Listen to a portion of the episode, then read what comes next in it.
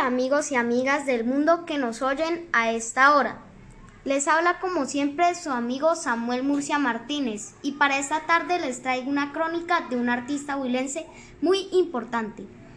Un artista que puso el nombre de nuestro departamento del Huila en lo más alto. Quédate conmigo aquí en tu podcast Estilos Adolescentes. En el hogar de don Jorge Villamil Ortega y doña Leonor Cordobés Pizarro nació Jorge Villamil el 6 de junio de 1929 en la hacienda Cedral, municipio de Neiva, en el internado del Colegio Antonio José de Sucre de Garzón. Hizo sus estudios de primaria y en el Colegio Antonio Nariño de Bogotá. Su secundaria terminó su bachillerato en 1948, ingresado entonces en la Facultad de Medicina de la Universidad Javeriana, en donde obtuvo su título de médico en 1954 y se especializó en traumatología y ortopedia, estudios que terminó en 1958. A los cinco años de edad le mencionó a sus papás el gusto por la música, aprendiendo a tocar el tiple. Al mismo tiempo compuso algunas canciones infantiles. Después de 22 años de vida profesional, en los cuales trabajó en la caja del Seguro Social, el Distrito Especial de Bogotá y el Hospital de Neiva, se retiró de la medicina para dedicarse a sus actividades musicales y artísticas, colaborando con la Sociedad de Autores y Compositores de Colombia, SAICO, primero como gerente en 1976, vicepresidente en 1978 y luego como presidente en 1981. Se casó con una hermosa mujer en 1965, como fue Olga Lucía Ospina Serrano, candidata por Bogotá al reinado nacional del bambuco, que por aquellos incomprensibles designos del destino murió muy joven, el 21 de febrero de 1978 dejándole dos hijos, Jorge y Ana María.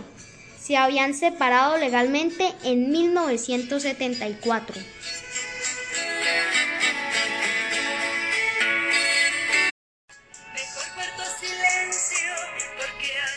En 1970 compuso el vals Llamarada, con el cual logró su mayor éxito musical.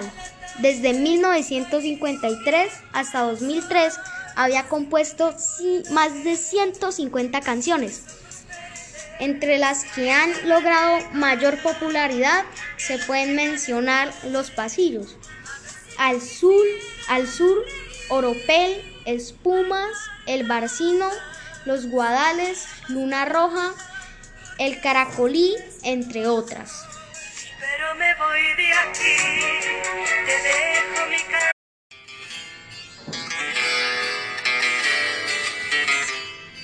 Por sus méritos musicales ha sido quizás el compositor que más recibió en vida.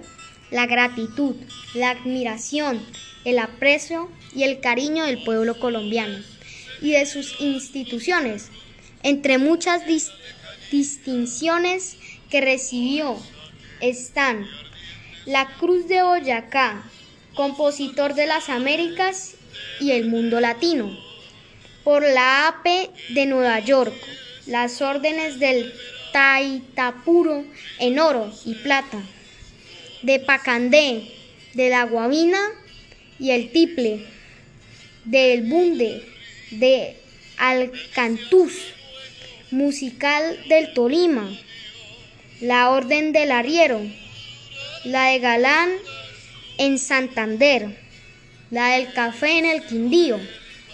El tambor de oro del Huila, las medallas de Uspar del Cesar, la centauro de oro del Meta, la orquídea de plata, la estrella de la Policía Nacional, la estrella de oro de las Philips, la palma, la palma de oro en Hollywood,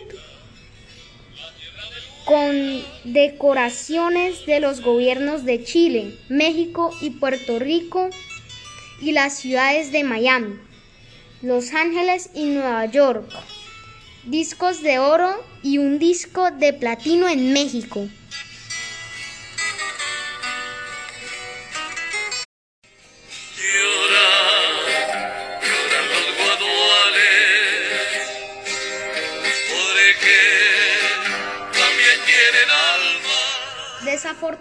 Desafortunadamente su salud se vio comprometida desde que le fue descubierta una diabetes en el año 1975 y como consecuencia de la misma falleció el 28 de febrero de 2010.